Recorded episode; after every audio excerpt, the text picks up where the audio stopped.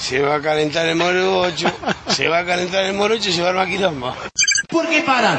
Porque se va a armar un quilombo, un quilombo, un quilombo. ¡Quiero quilombo!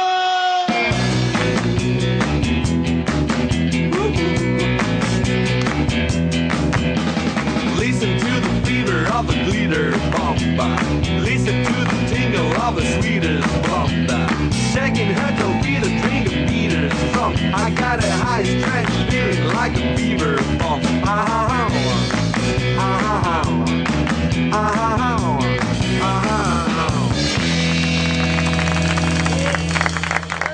Buenas amigos y amigas, estáis en Quilombo Podcast, nuestro podcast alojado en lluvelimones.com. Esto es un podcast de temática magazine, ya veremos más o menos cómo sale.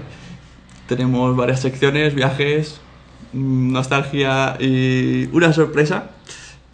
La sorpresa es, o sea, la sección sorpresa es cambiante, nos la trae una de nuestras colaboradoras, que es Anaís. Hola Anaís. Buenas, buenas, pero ¿quién eres tú? ¡Ah, Que todavía no te has presentado. Pero el burro delante para que no se espante. Primero los colaboradores. Bueno, yo presento, me tomo aquí la libertad y presento a Ernest.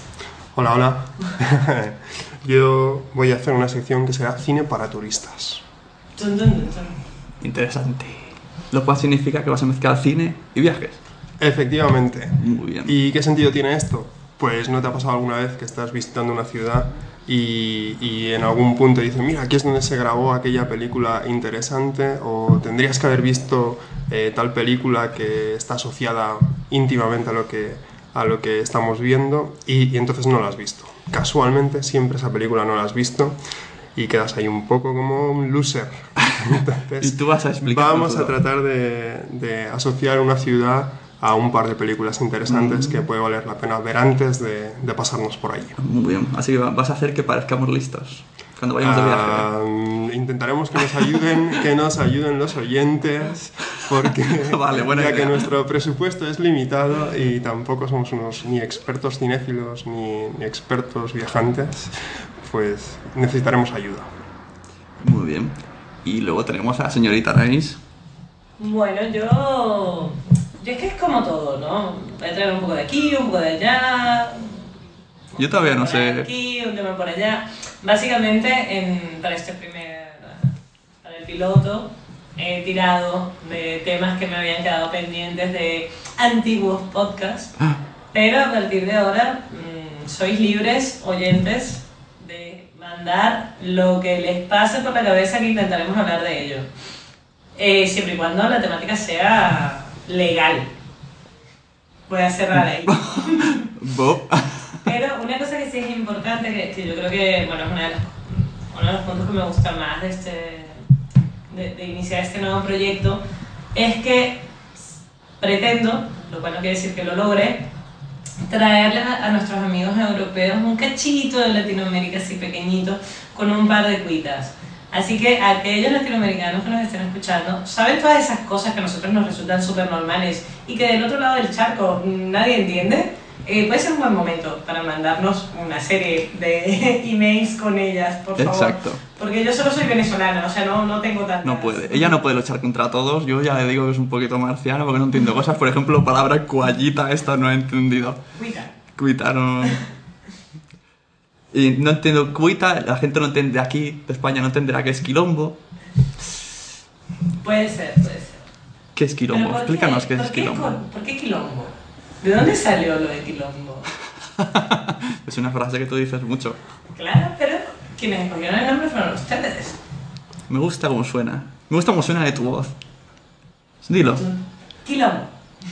Este es el momento donde los eh, oyentes argentinos envían un mail indignados porque no se dice así. Lo lamento, yo hago lo que puedo, ¿eh? No sé que quede claro. Yo soy venezolana viviendo hace muchos años en Barcelona, así que tengo limitaciones. Es una buena manera de empezar. Es venezolana, tú eres catalán, Sí, yo también soy catalán. Y yo me llamo, o me voy a llamar Sune, que no me llamo así realmente. ¿Y qué voy a hacer yo el podcast? Prácticamente no voy a hacer casi nada. Voy a hacer el post-podcast, voy a editar, voy a hacer una microsección, pero yo el peso se lo dejo a ellos. Yo ya estoy cansado de, de hacer mucho guion y tal. Aquí el guion lo traéis vosotros. bueno, pues podemos empezar Eh, Podemos decir los métodos de contacto y ya nos ponemos al lío. Tenemos la página web, hemos dicho que era jovenlimones.com. Sí, encontrarán una pestañita aparte para el Quilombo Podcast. Estamos en iVoox también como Quilombo Podcast y email quilombopodcast.gmail.com Pues tras la mega presentación, pues podemos tirar ya con la primera sección.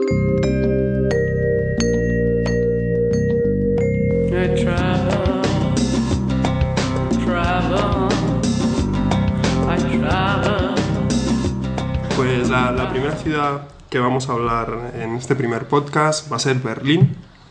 Es una ciudad bonita, eh, fácil de, de viajar con, con multitud de compañías aéreas, aprovechando que, que los alemanes vienen de borrachera a Mallorca, pues ya sabes que hay un montón de Air Berlin, tienen bastantes buenos precios y podemos aprovechar el avión de vuelta que han usado ellos antes. Y Niki. Y, eh, en Niki, Niki, que yo estaba sorprendido de que Yo. Compañía es, es un partner. Yo me, me acojoné. Da da un poco de miedo, pero, pero no, llegó, ¿no? Llegó a su destino. Entonces, para, para, bueno, reflejar un poco Berlín, yo creo que, que tres películas que he elegido no son ni las que... Luego me he dado cuenta que en- prácticamente Berlín no sale, lo que es, es curioso, son de, de mucho de, de interiores. Eh, pero mm, creo que vale la pena eh, tenerlas vistas antes de pasarnos por ahí. La primera de ellas es Goodbye Lenin. Tienes que despertarte. Pero mamá seguía durmiendo. En su profundo e interminable sueño, giraba, al igual que un satélite, alrededor de la órbita de nuestro pequeño planeta y de nuestra aún más pequeña república. Disponemos también de unas imágenes con... Su sueño ensombreció la dimensión del estimado camarada Honecker, secretario general del Comité Central del Partido Socialista Unificado y presidente del Consejo de Estado de la República Democrática Alemana. Esta tarde ha caído el muro de Berlín.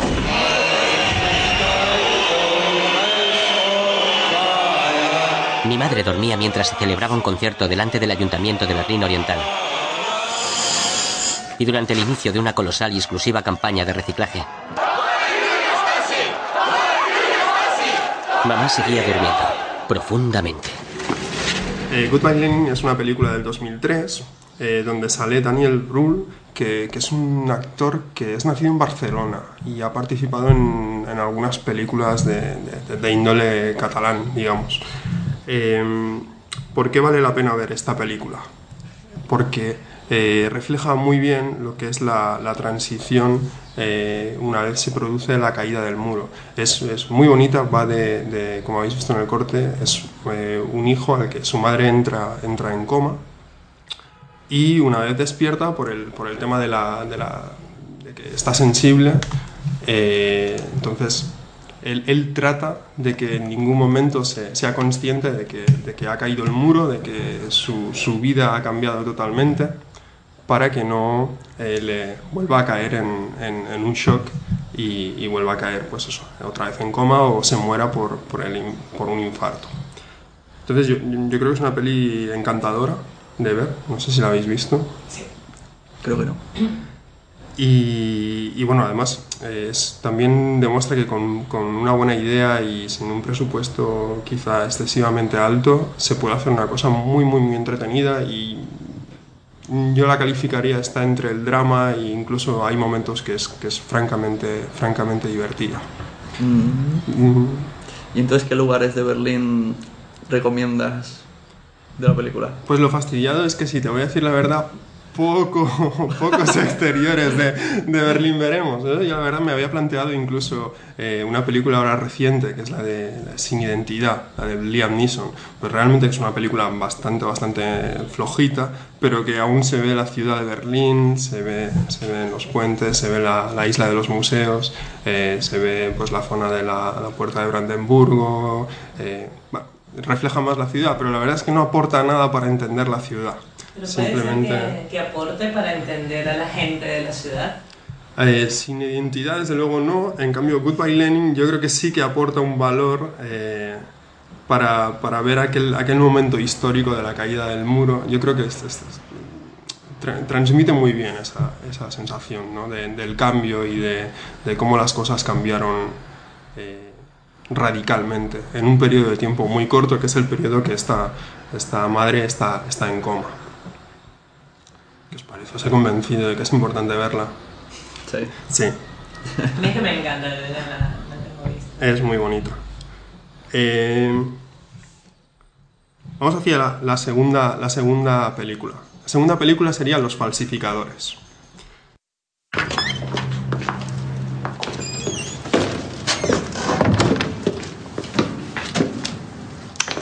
¿Te vas? Esta noche. Me ha llegado un soplo. Demasiado tiempo aquí.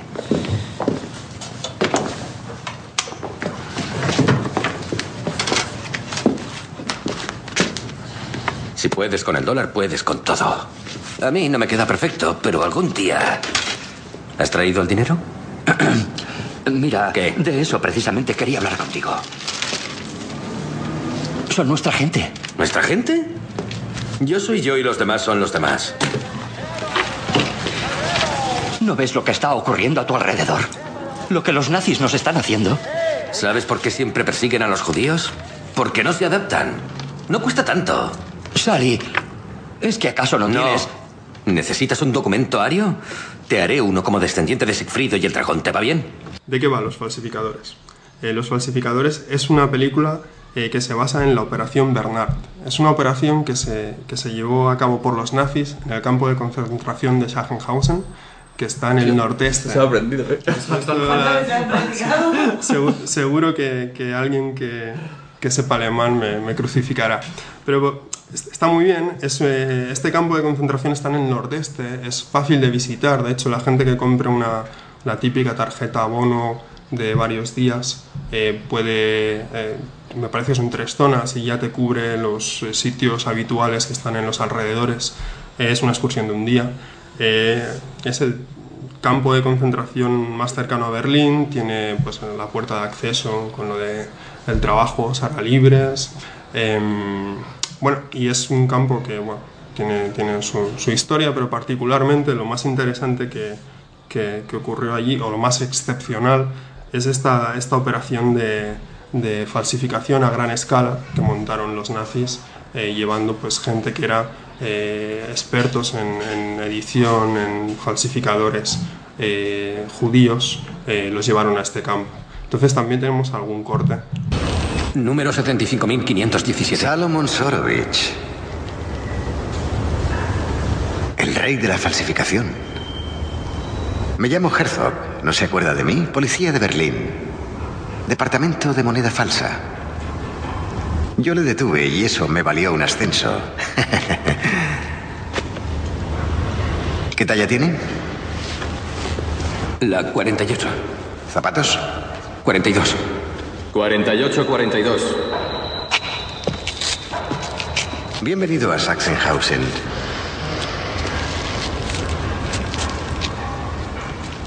Vístase. Nombre, talla, profesión. Burger, impresor. Fotograbado, 52. Bueno, ahora será una 46-48. 46-48. ¿Qué calza? 41. No, gracias. 41-42. Ah, no fuma. Bueno, está bien, la salud. Bueno, el, el objeto fundamental era, eh, empezaron falsificando la libra esterlina para, para hundir el mercado interior inglés y luego el siguiente objetivo fue falsificar el dólar. Esto se hizo en el Barracón 19 y bueno, es un campo que está pues eh, gran parte reconstruido para que puedas visitar y bueno, es una excursión que yo creo interesante. Y ya que estás allí, pues si has visto la película antes, pues tiene un poco más de sentido el, el saber lo que se desarrolló allí. Esta la voy a ver. La tengo, la tengo, la tengo aquí. Vale. ¿Algo más? ¿Alguna cosa más al, re- Sí. al respecto? Pues no sé, no sé qué os podría decir de ¿Qué comida típica tiene? Esto es pregunta de examen, ¿eh? Comida típica de Alemania. ¿Qué es lo que más te ha gustado? el, el currywurst este, que son unas, que es como una salchicha, ¿no? Y unas patatas eh, con ketchup, ¿no? Y es que yo fui a Ámsterdam y vi que, que no había comida típica. Solo mejillones. Es que a mí no me gustan los Me mejillones. decepcionó. Es un poco como los belgas, ¿no? Patatas fritas y luego los... Sí, sí, sí. Un poco así. Bueno, este es, es- es un campo pequeñito, pero es pero es interesante de ver. O sea, aquí, esto en la Hay Wikipedia. mucha excursión a, a campos de concentración. O sea, por un lado, claro, dices. no sé, es que es confuso, es muy contradictorio de Hombre. ir a ver eso. Eh, los dos. Estará bien, pero no sé, estás ahí pensando, joder. Hombre, los típicos son Mauthausen y bueno, Auschwitz y, y este porque está bastante próximo a, a Berlín, ¿no? Prácticamente todos están reconstruidos, eh, no en su totalidad, pero en parte. Permiten, bueno, yo creo que vale la pena visitarlos. Bueno, de hecho en Berlín también tienes el Museo del Holocausto, que también es una visita bastante, bastante obligada ¿no? a realizar allí. Pero ¿qué te lleva a visitar eso? Que, que tal vez es la cara más miserable y, y oscura del ser humano. Sí, eh, bueno, yo, mm, históricamente te, te- te enseña ¿no? hasta dónde se puede llevar la, la obsesión ¿no? y, y hasta qué punto se puede ser eh, cruel con las personas. ¿no? Eh, Pero sí que es curioso que en Alemania es como lo típico ver, o sea, ver eso, porque aquí la comida, allí Bueno, es que ver se come bien y en Alemania no tanto. sí, No, bueno, a ver, me imagino que Berlín también tiene una historia aparte de esto, ¿no? Tiene que haber rincones hermosos y rincones que hablen de, de, de lo bella que es la gente que vive en esa ciudad, ¿no? hombre, es una ciudad de contrastes. Yo escuché Eh, una vez una cosa muy curiosa. Aquí hay una chica en este pueblo que su abuelo estaba en Auschwitz y Ujú. fue ahí con toda la familia a excursión. Y me dijo, es que es muy bonito Auschwitz. ¿Sabes? O sea, ella era consciente de cómo había sufrido su abuelo y tal, pero decía que el sitio, como sitio, era muy bonito. Y yo, ¿sabes? Me quedé como, qué situación más extraña. Me imagino que son Decir sitios- que un campo de concentración es bonito. Claro, son sitios a las afueras. No, no son sitios que estén en, en medio de ciudades, no son sitios en el campo. Eh, me imagino que igual por ahí, pero bueno, la verdad es que no son excesivamente. La verdad es que no apetece. Se te queda mal cuerpo. Bueno, si quieres podemos preguntar a los oyentes si alguien ha ido y ha hecho la excursión a los campos de concentración, yo que sé, que explique su experiencia por mail o por audio y a ver si llegamos a entenderlo más. A Es mí un- a priori no me apetece mucho, si voy a Alemania, a ver campos de concentración, pero parece que es lo, lo clásico. Bueno, es un tema sensible. A ver, esto aquí es una, es una visita fácil de, de realizar, pero bueno, claro, si quieres ver jardines o quieres ver eh, otro tipo de, de excursión a las afueras, por supuesto que, que Mm. las hay, de un tono un poco más amigable. Mm, sí, sí, pero lo típico parece que es eso. Curioso, cuanto menos. Bueno, el tema de, la- de las marchas de la muerte es, es- está referido a, a en el momento que los, los nazis ven que, que están perdiendo eh, la guerra ya en el momento final y, y tienen de alguna manera que, que desmantelar los campos de concentración para que no, no queden en manos de, para que no los eh, enganchen los soviéticos que avanzaban pues eh, realmente lo que hicieron es sacar a los presos y, y ponerlos a andar en dirección al, al- al mar, intentar eh, sacarlos de allí y, y por el camino pues eh, también lo mismo, intentar todo el que se quedaba atrás pues eliminarlo y en principio es un- también un hecho histórico. Por cierto que el, el campo de Y no concentración... me digas que hay una ruta turística de No, seguir no, el no, camino. No, lo hay, no lo hay. Porque yo me lo creo todo. Lo único que sé... Lo único que sí es, es- es curioso es que, que los campos, eh, por ejemplo, este campo luego fue reciclado por los soviéticos y tuvo pues eh, también una historia truculenta. Eh, una vez caído, caído el régimen nazi, pues lo- los soviéticos lo, lo reciclaron y le dieron una función bastante similar a la anterior. En este caso, pues contra, contra los eh, nazis o soldados, etcétera, que, que hubiesen capturado. O sea que tuvo una- un periodo de vida bastante, bastante largo y reprobable. Joder, qué buen rollo. ¿eh? Sí. Nos está amargando la tarde. Estoy hundiendo. Y luego la última cosa, bueno, la última película que os quería comentar que, que vale bastante la pena es La vida de los otros. La vida de los otros es muy buena yo- película. y yo porque no he visto casi ninguna. Ese es el problema. Luego llegarás allí y te dirán, mira, este es el edificio central de la Stasi. Claro. Ay, la Stasi, la Stasi, cómo trabajaba la Stasi. Y es una, es una película muy interesante, un poco pues para ver, eh, pues eso, lo, lo que era la Stasi, lo que era la, la policía política eh, en, en el Berlín eh, de la República Democrática. De Alemania que a mí de pequeño siempre me causaba confusión, eso de la RDA, porque claro, no era democrático, pero el nombre ponía democrático. Entonces yo siempre tenía un caos ahí mental, cuál estaba a la derecha y cuál estaba a la izquierda.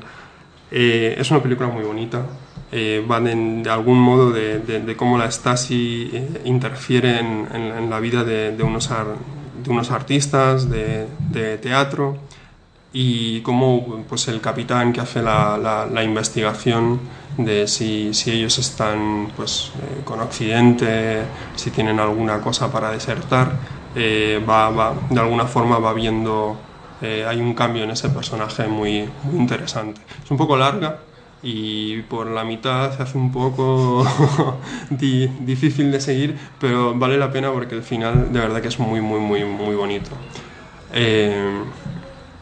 También hay cortes. hay algún corte. Incluso hay un corte de un chiste que está bastante, bastante bien. Ah, pues lo oímos y, y luego decimos. Mejor. Tengo uno nuevo. A ver. Honecker entra en su despacho. Abre la ventana. Ve el sol y dice... ¿Qué pasa?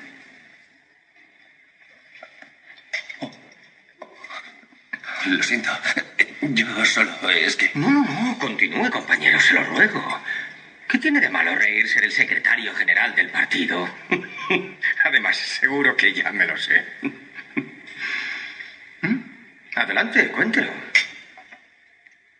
Eh, bueno, Honecker, quiero decir, el camarada secretario general, ve el sol y dice, buenos días, querido sol. Buenos días, querido sol. Así. y el sol contesta, buenos días, querido Eric. Y a mediodía, Eric abre de nuevo la ventana, ve el sol y dice, buenas tardes, querido sol. Y el sol contesta, buenas tardes, querido Eric. Por la noche, Eric vuelve a abrir la ventana y dice, buenas noches, querido sol. Y el sol no contesta. E insiste, buenas noches, sol. ¿Por qué no contestas? Y entonces el sol dice, que te den, ahora estoy en Occidente.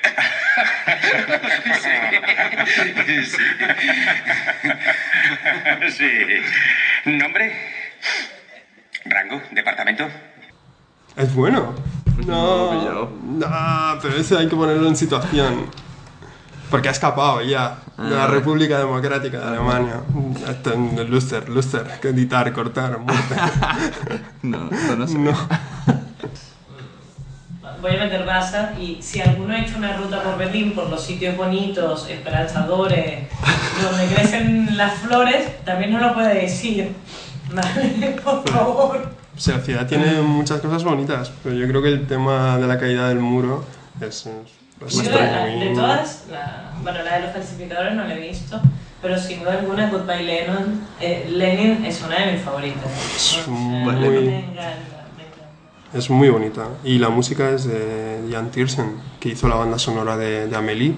Y es una música que se te queda muy, muy, muy, muy... Pero bueno. Ahora damos paso a Sune. Sí, yo tengo una microsección, micro sea ultra. lo que sea eso. Micro ultra sección.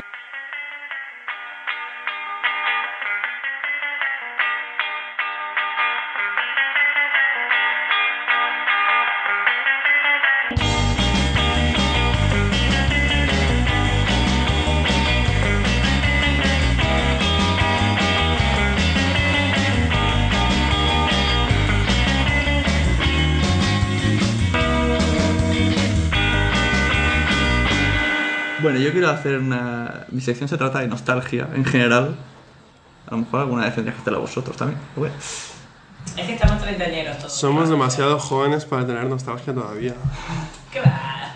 Estamos en la edad, la sumamos. Estamos en la flor lo de la vida. Entonces ya veía. Se me ha ocurrido. ¿Qué es lo que más he hecho yo menos? Lo que más recuerdo cuando era. Cuando tenía menos de 30. y me venía a la, a la mente la mano loca. Y entonces digo, esto no a lo mejor no sabe lo que es. Pero. Entonces, sí, ¿tú sabes lo que es? las- También existía por ahí Caracas. La mano loca es internacional. Primer Ahora, punto. si hay algún venezolano que se acuerde cómo se llamaba, porque estoy segura que la mano loca no era, pero no logro recordar cómo se llamaba, por favor, quíteme la ignorancia, escríbame, mándeme un tweet, lo que sea, pero explíquemelo, por favor. Pero llevo un montón de días intentando acordarlo. ¿Tenemos Twitter del podcast? No, tenemos Twitter del Tenemos blog. Twitter, sí. Sí, sí. ¿Cuál Pero es? podemos abrir uno para el podcast.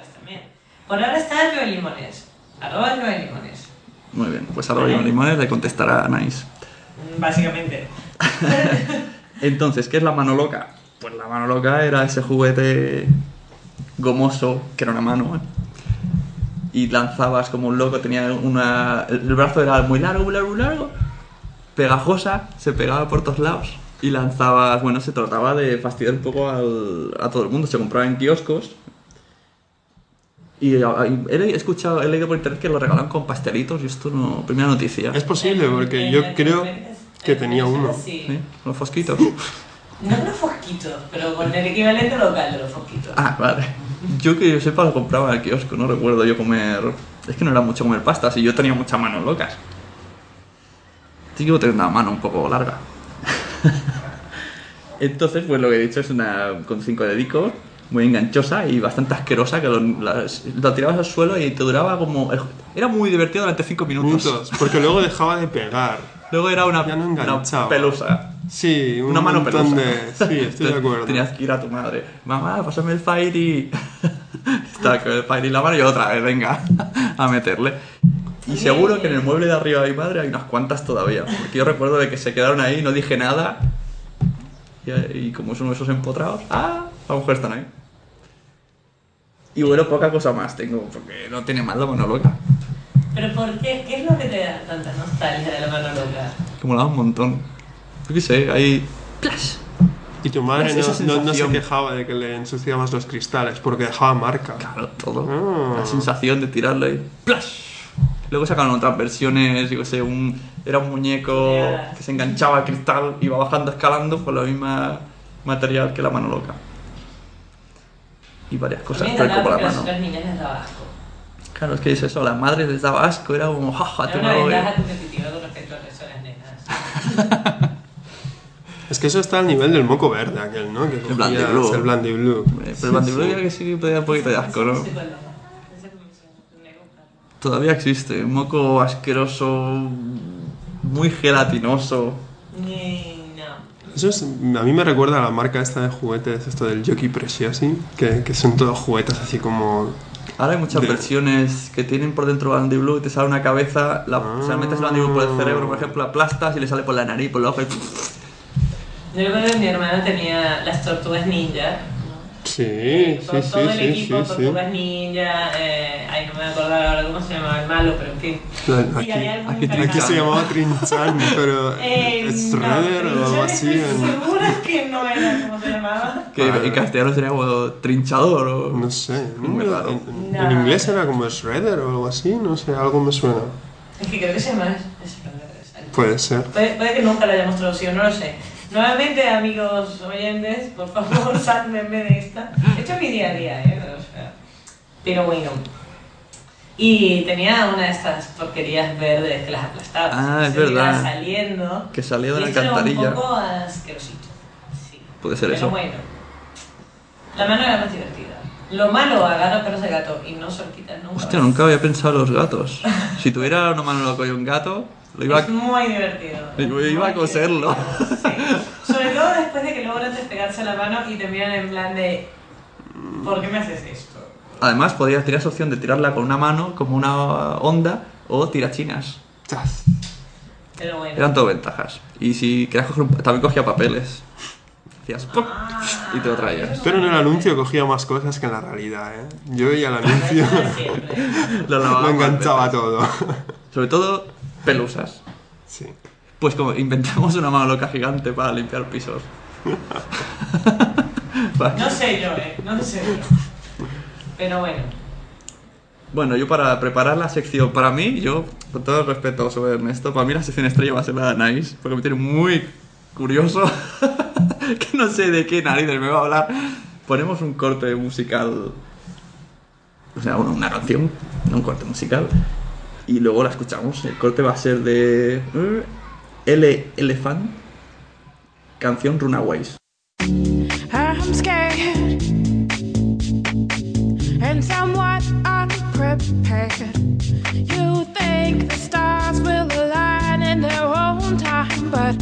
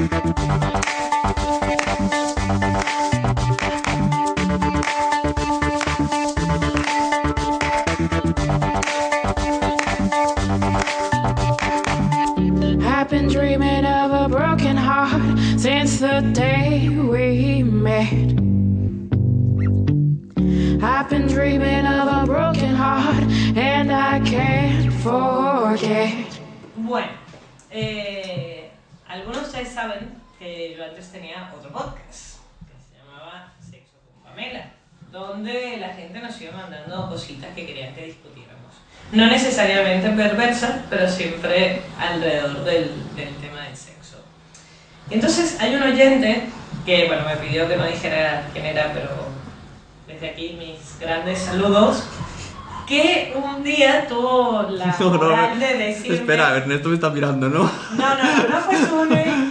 Eh, esta persona, a ver, se ha ganado mucho mi aprecio, pero lo que me dijo es, ¿para qué hablar de sexo si la mayor parte de los tíos no llegamos a ese capítulo? Porque nos quedamos en los preliminares de Chan, chan. conquistar una tía. Y fue como, a ver, mm, ligar, digamos, es- una cosa que está súper hablada, o ligar con una tía, ¿no? Y se supone que los tíos, pues ya lo sabéis, Ah, pensaba que a decir, se supone que los tíos habláis de eso, porque No, no, no, No. los tíos. No hablamos sí, de nada. de ello. No, no, lo más que podemos hablar de sexo femenino es... Está loca. Eso está buena, ¿eh? Yo, yo hubiera dicho, está loca, corre. vale. Pero, bueno, total que esta persona me dijo, mira, ¿qué tiene que hacer un tío en- detrás de una treintañera? O sea, un tío que ronda los 30, 35 para ligarse una treintañera. Y eso quedó ahí como una posibilidad. Así que hoy pienso ponerme cual treintañera despiadada a acribillar a estos dos personajes, Ernest y... ¿Cómo? a preguntas de qué harían en situaciones hipotéticas. Chicas, tomen nota. Esto es un... O sea, es una cosa que ah, puede ser útil para mucha gente, porque hay mucha gente de mi edad, de nuestra edad, que o se ha separado la novia o se ha divorciado y tiene ese problema. Y dices, Claro. ¿dónde voy? Es que a mí me pasaría, ¿dónde voy? Ya no puedo ir a la discoteca porque ya soy el pureta. ¿Por qué? Bueno, hay discotecas, ¿eh? O sea, yo es que tengo. Tú Aquí sabes la respuesta. Bailes de salón. Paso Es una uno. buena o sea, ¿cómo propuesta. irían vestidos hoy en día? Tienen que salir a ligar una noche, ¿vale? Las mujeres, por si no lo sabían, pasamos por lo menos 45 minutos de nuestra vida, por la medida chiquita, el día que vas a salir a un bar, ¿vale? Te has probado 15 tipos de zapatos, 12 faldas, 3 camisas, ya no te queda nada en el armario colgado porque te lo has sacado todo. Te has peinado, te has vuelto a peinar, te has soltado el pelo, no, no, mejor me lo amarro que si no se me ven las orejas, no sé qué. Finalmente logras salir de casa. Yo tengo la sensación de que los tíos van a ligar y, y se duchan. No, pasamos 45 minutos jugando a la Play. y luego eh, nos duchamos. ¿Sí? Y, y esto parece una tontería, pero es muy importante. Cuando vamos a ligar nos ponemos el colonia. Hmm. Y no digo ninguna tontería. Así Pero es. bueno, esa, ahí empieza, ¿no? O sea, ¿qué os ponéis vosotros si tuvieras que salir a ligar hoy en día? ¿Qué tipo de ropa llevarían? Es que. Sí. Gomina. Yo puedo decir gomina, es lo único que tendría fijo. Yo Gomina. Gomina y colonia. El resto normal. Quizá una camisa de botones y ya está. Ya no, ya no llegaría más. La gomina, punto negativo. Bueno. Las mujeres son muy vestidas hoy en día con respecto a la gomina. Pero a mí no se me nota, hombre. Tengo un poco pelo. ¿Y tú, Ernest? No sé, es que ya estamos presuponiendo que iríamos a, dis- a la discoteca, No, no, no. liga. No, no, por ahora es. eh, sales y, luego una que está en la calle piensa, ahora dónde voy. O sea, te levantas y dices, señora, es sábado, llevo tres semanas en depresión profunda o no, he estado estudiando cuál va a ser la fauna a la que voy a atacar. Esta noche voy a poner en práctica mi primera Vale, cacería. vamos Ah. a hacer un, es- un- un ejercicio de imaginación.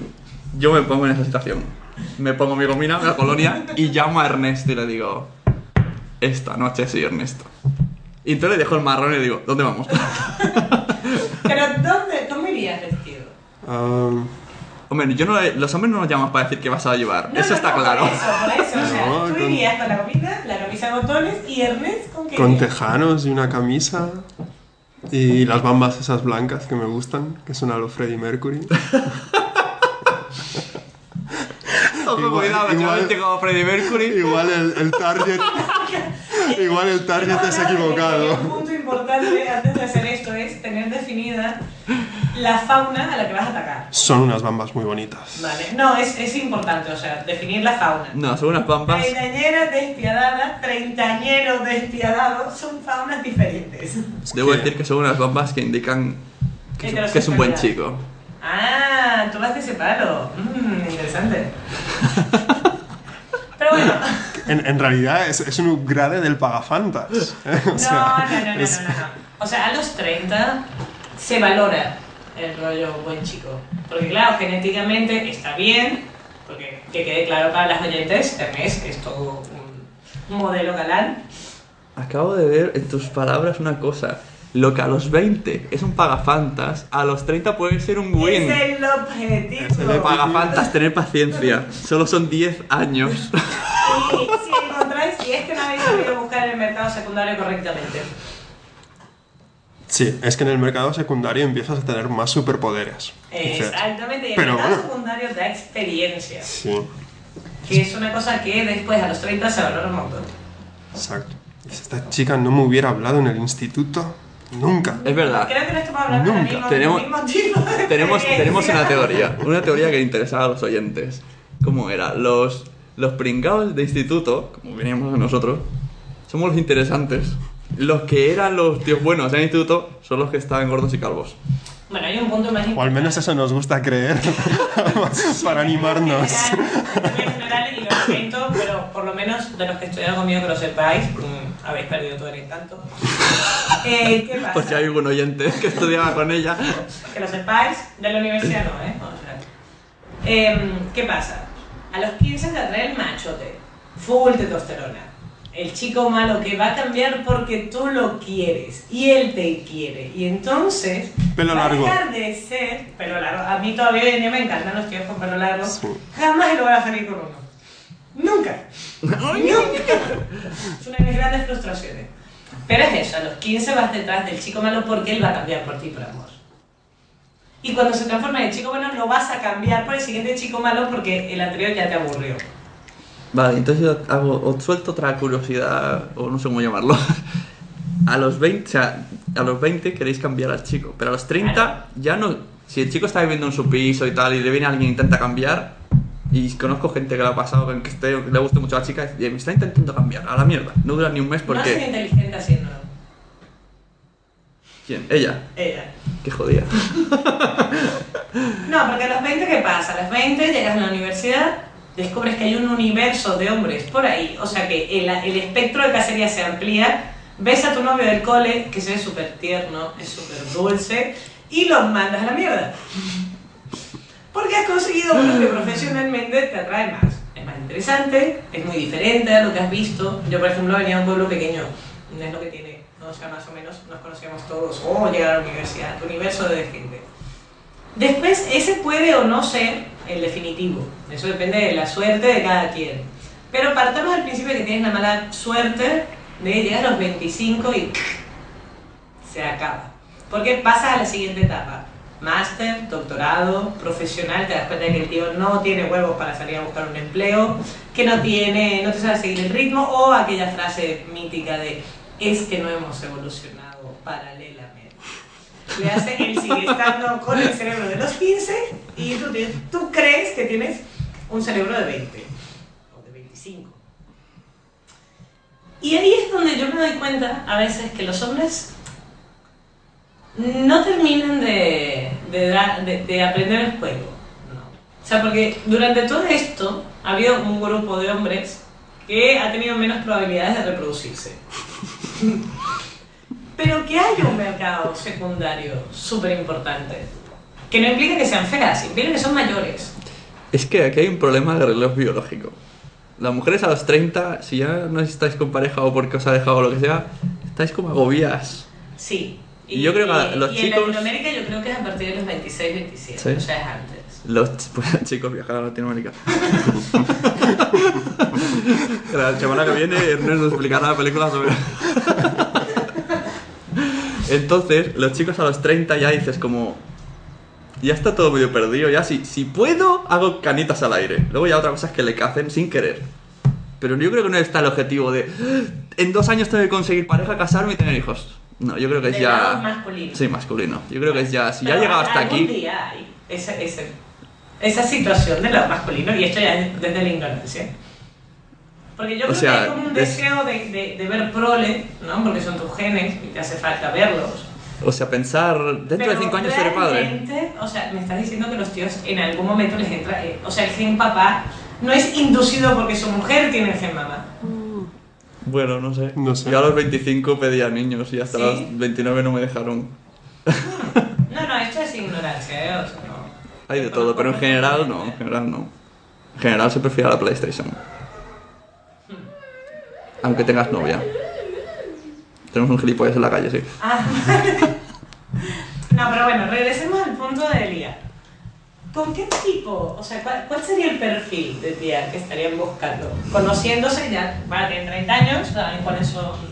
Ambos saben cuáles son sus debilidades, sus fortalezas. Estamos pensando.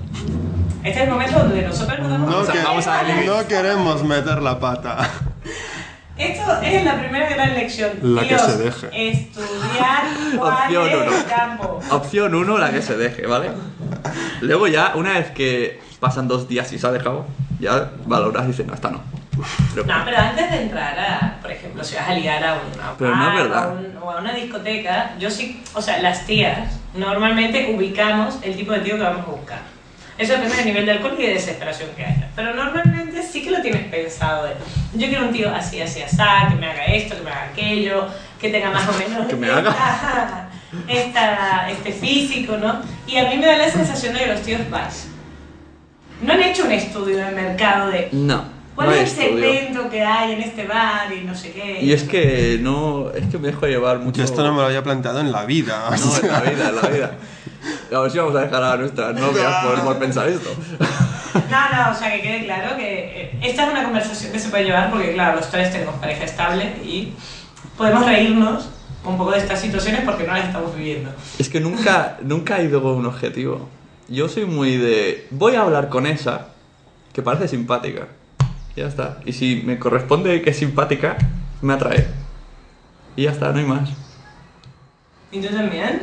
Sí, diría que sí, pero es que además yo tengo la sensación de que, bueno, ligan ellas y hagas, hagas, España, eh, hagas lo que hagas. Aquí funciona al revés. Sí, ah, pues es posible.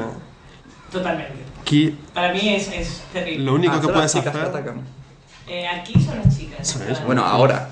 No, no lo sé, que solo llevo 7 años viviendo aquí. O sea. Pero bueno, solo hay una cosa que puedes hacer, que es cagarla. O sea, cuantas más cosas haces, más posibilidades de cagarla. Es que esto es muy difícil esto que nos planteas. Ayer hablando con, con familiares míos, eh, decía, esta típica frase de, si yo tuviera 18 con lo que sea ahora, y yo digo, no, esto tiene una corrección. Si ahora mismo viajáramos en el tiempo, pero en la realidad, hoy día, nosotros con 18 años, estaríamos acojonados, porque las niñas de hoy día de 18, yo es que me escondería, me haría monje o algo. sí, porque no duraría ni una noche. Acabarían conmigo. No sé, a ver, sí que es cierto que, el, que aquí las mujeres son quizás un poco más agresivas de, de lo que solemos ser, por lo menos las venezolanas. Ahora, cabe, cabe decir que yo hace 7 años que no vivo en Venezuela, así que no sé cuál es la. La cuál es el evolución. estado. Y también cabe decir que nosotras no vamos directamente a hacer las cosas, pero todas sabemos perfectamente cómo llamamos la atención. Así que no voy a decir nada. Y ustedes, chicos venezolanos, saben perfectamente cuáles son las señales para ir al ataque. Es que tenemos código, o sea, lo tenemos estudiado, es un poco más práctico, ¿no? Tienen táctica. Una vez una chica me envió un email por... eh, o sea, quedamos, mucha gente, y me envió un email. Y yo pensé, ah, mira, porque pidiendo algo. Lo vi súper inocente. Con el tiempo no fue inocente. Y yo pensé, joder, que esto es una táctica súper hecha. De email, email, email, email, email. Y clac, el matadero. No puede ser. ¿Por qué? Porque soy un empanado. Pero bueno, ya hemos nos hemos dado cuenta de que no tenéis No tenemos táctica, no tienen táctica, no tenemos código, Tienen gomina, somos unos indocumentados. Ya está. blancas. Ya está. Que no... Y Son, entonces, son ¿dónde objetos básicos. ¿Dónde consiguen una treintañera que esté cañón, que sea buena gente, que sea simpática? ¿Dónde? Que esto tiene que ser las amigas, no. las amigas a través de amigas. Es verdad. Ahí está el mercado secundario, porque siempre tienes la amiga que quiere colocar a su amiga. No, yo es que mercado Y- secundario hablo de las que están divorciadas, mm, viudas, en el peor de los casos, este, que han tenido una relación de pareja durante mucho tiempo y entonces salen al mercado. Y hay una cosa, o sea, toda mujer que haya pasado más de 10 años en una relación y termine, pobre de los 10 o 12 tíos que se encuentran por el camino al principio. Yo puedo decir una cosa que Ernesto no va a estar de acuerdo, pero yo lo veo. Solo hay un pequeño problema. Los hijos. Hay que buscar a las madres de nuestra edad. El único problema es el hijo, ¿no? Pero bueno, si te, si te cae bien y te encariñas, ya está, está todo hecho. ¿Por qué? Las madres ya han sido madres con sus hijos y saben cocinar muy bien, saben cuidar muy bien y, y- y han estado con otra pareja que la ha dejado y no quiere volver a estar solas cuidando al niño. Menos mil odientes. No, es que además Sí. yo te digo una cosa ahí. Y ahora vivo por los colegios, porque pienso, ¿qué dirá mi hijo tal? Las madres de tu edad están muy bien. Bueno, es que, a ver, yo creo que gracias a Dios las mujeres hemos dejado de lado ese concepto de que el día que te embarazas mm, ya te transformas en, en- en una foca que ya nunca más se arregla. No, no, o sea, uno puede ser una mami y puede ser una mami, ¿no? Una mamita. Y yo creo que eso... Como es MQ. Lo de MILF. MILF. Exacto. MILF. También tenemos códigos, ¿qué pasa? Oh, pero bueno, Eh, resumiendo un poco para, para este oyente mexicano. No, ya sabemos más. Ya sabemos que es mexicano, lo lamento, lo lamento, pero no, no pasa nada que no voy a, no voy a decir quién es. Carlos no Yo te decimos voy a decir un par de consejos de Porque, porque esto ha sido un poco... Un momento, pero este hombre lleva esperando respuesta desde sexo con Pamela que cerrasteis el año pasado. Bueno, ¿y qué le vamos a hacer? Eh, que quede claro que yo intenté darte una respuesta, pero... Espero que tengas su email personal para decirle, escucha esto, que lo estoy esperando. Esto ya se lo mail. Obviamente. No, pero básicamente yo tengo que decir una cosa, o sea, si quieres mm, tener éxito con una treintañera despiadada de estas que va a la discoteca, por ejemplo, Luz de Gas, que tiene perfectamente estudiado, ¿no? Si entras en, la página web de Luz de Gas encontrarás el blog y entenderás este comentario. Ok. Eh, una cosa que es fundamental es que tomes en cuenta, primero, cero gomina. ¿Cero? Sorry, cero. A ver, no puedes, si Cero, llevas un pelo así bufado. No. Bueno, No. digo, una plasta, ¿no? No, de para, eso puntita. que buscas o no cuarentón. Entonces el, que- el cuarentón que va con gomina tiene otros accesorios aparte de la gomina. Pero un treintañero que lleva gomina es como, tío, no superaste la adolescencia. Pero a ver, que entiendo un ¿Crees poco la. A ver, no vas a ir repeinado a los Millatovi. Que parezca, que parezca que no llevas de punta. Es que de punta se, se peinan los críos de 20 años, ¿sabes?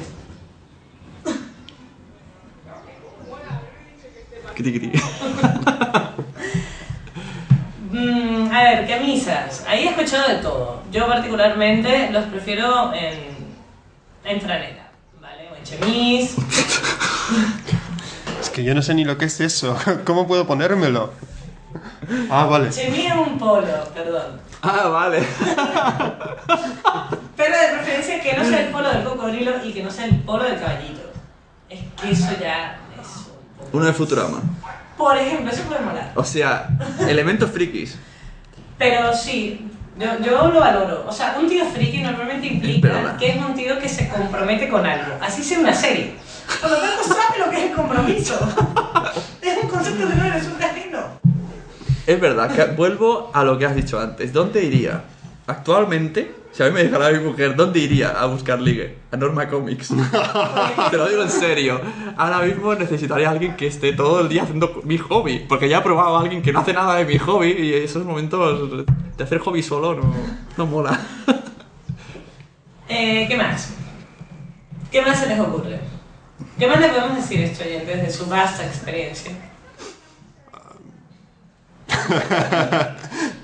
Es que están, es que la teoría, la teoría No sé. está para reventarla. O sea, no puedes decir alguien que sea los mismos gustos que tú, ¿por qué no? No, yo, yo hablo, cuando hablo de táctica, hablo de, esa, de ese segmento, ¿no? de ese nicho, donde sabes que vas a tener éxito. Vale, pongamos que en algún sitio imaginario también en su no, hemos- no sé dónde hemos ido a parar, pero está la chica que nos interesa. No sé dónde, porque no me ha quedado claro. Vale, yo, mm, por ejemplo, soy partidaria de eliminar el ligoteo de discoteca. O sea, me parece nefasto. Sí, yo tampoco. Me parece nefasto. Debo admitir que, bueno, tampoco me agrada. ¿no? O sea, yo soy más de, de crear confianza, el barcito donde hablas, ¿no? Picoteas un poco. Por favor, tened cuidado, nada de alioli, nada de cebollitas en vinagre, por amor de Dios. El olor es importante. Ah, yo veo ahora eh, los gimnasios. Sí, sí, ¿El sí, sí, sí. El ligoteo del gimnasio Gimnasios. funciona. Pero, Funciona. pero realmente funciona. Realmente sí. Yo tengo un compañero de piso que creo que le funciona. También. Pero ¿es ligoteo o es chingoteo? Ah, de, de ¿De qué todo. va a dar? Hay- Aquí lo mezclamos. ¿no? No, o sea, un follo amigo puede pasar a ser una pareja. Una pareja, dudo que llegue a ser follo amigo. Yo creo que gimnasio y también actividades tipo baile, baile de salón. Ahí eh, quizá lo veo más. sí, sí, pero sí. ya sería un paso difícil para el hombre. Los hombres odiamos bailar en salón. Pero tú sabes No, que es un sitio salsa, que hay salsa, merengue, pocos chicos y muchas Claro, y chicas. dirán, oh, vai, ¿cómo baila? Por ejemplo, las clases de swing. En el fondo sois como, sin, sin faltar al respeto, sois como animales. Entonces os guiáis por el olor, por el movimiento. O sea, si os- el efecto pavo real. Totalmente. Vas, haces ruido, que vendría a ser la labia, te mueves como un pavo real y llevas la Bueno, ropa realidad te mueves más como en plan pececito y luces como ahora. y haces sonidos. Y tienes que tener ese componente pájaro de llevar los regalitos, los detalles, el no sé qué, forma de bonito. Tienes razón. ¿no? O sea, hay un primer chequeo que es muy, muy elemental, que es el chequeo físico. Cinco manos, cinco dedos en cada mano, no, o sea, que, que no sea una defesio. Eso obviamente después, si te fijas, normalmente tu pareja complementa genéticamente tus rasgos. O sea, es- Bueno, entonces, ¿por dónde íbamos? Hemos llegado a la chica. Vale, después de que nos han llamado seres elementales, eh, Eso es yo, mi yo lo ¿no? mantengo, yo estoy de acuerdo, o sea, yo lo admito. A mí, es- este rollo de pavoneo, pues, pues sí que lo necesito. Creo que la mujer que no lo acepte, bueno, me engaño un poquito, ¿eh? Pero, pero puede haber, puede haber otros casos. Yo lo que comentaba, no soy demasiado partidaria de las discotecas. No, o sea, nada. me parecen entornos un poco perversos Cero. para... Dependen para lo que vayas a buscar, ¿no? Pero bueno, me parecen ambientes poco sanitariamente recomendados incluso para resolver el problema de la noche.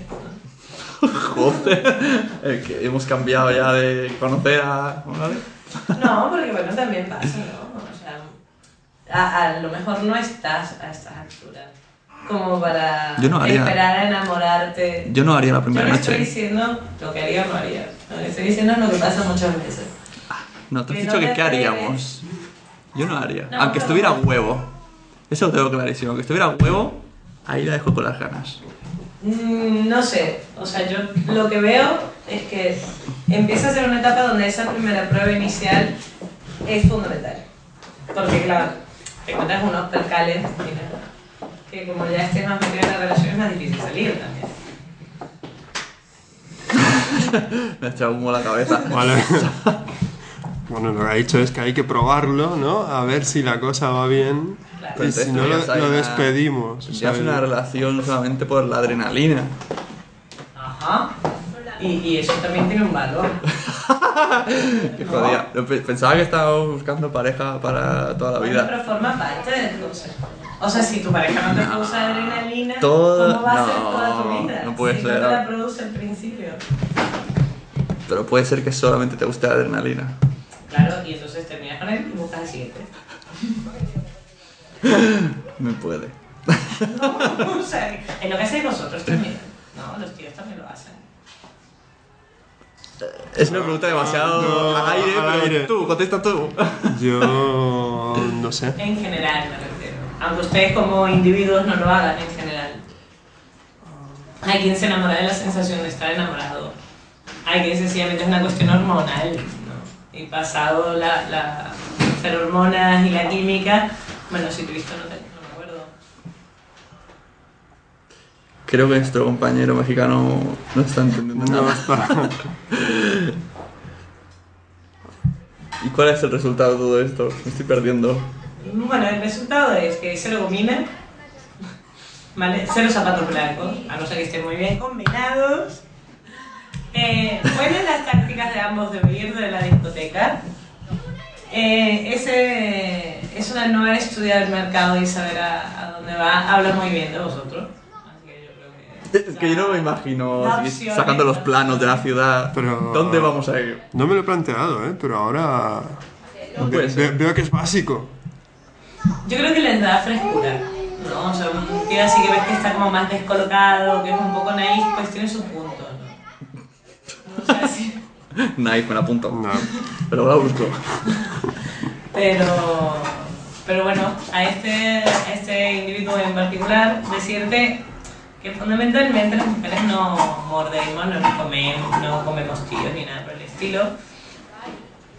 Si no te presta atención a otra cosa mariposa, que ya aparecerá otro. Y no te expongas a ninguna treintañera despiadada. Eso es verdad. No muerden. Hay que hablar con todas. Hasta las que parecen inaccesibles. En realidad todo el mundo piensa que son inaccesibles. Y busca a alguien que no le mire solo por su cuerpo. Eso Exactamente, exactamente. Conozco amigas que están muy bien y acaban dejándole todos los novios porque ella lo que quería era niños y el resto lo que quería era sexo. Por el cuerpo que tiene. Pero bueno, yo creo que Se ha quedado rota. para el próximo capítulo traeremos algún tema despiadado, de preferencia que nos mande un oyente. No sé, alguna duda intercontinental. también. y bueno, no sé, también podemos hablar de cosas que pasan del otro lado del charco. Hmm, ¿Cómo se hacen las cosas del otro lado del charco? Eso me interesa. Porque me hace mucha gracia todo cuando explica ella.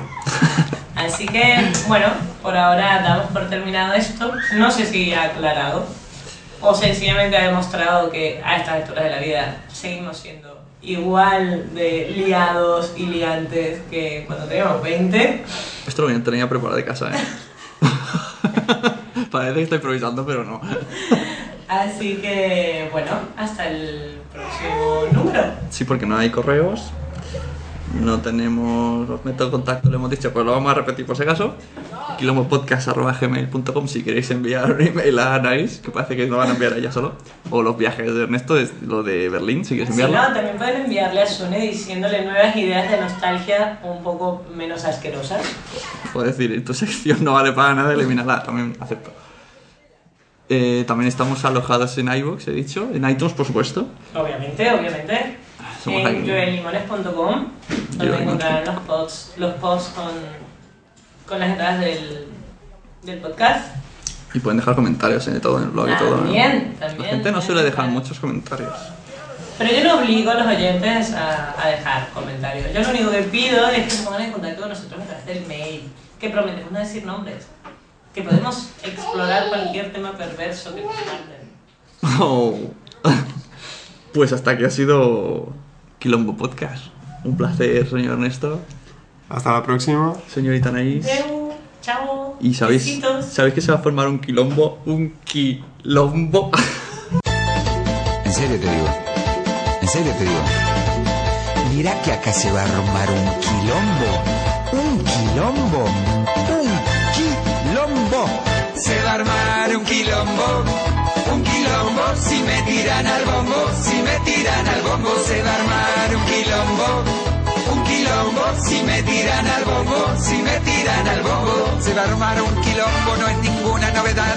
Si me siguen difamando y no cuentan la verdad, nunca tienen argumentos, solo hablan por hablar. Pero si no se retractan, les pondré un bozal legal. Tengo mucha, mucha bronca y lo digo muy en serio. Voy a armar flor de quilombo, lo sabrán todos los medios.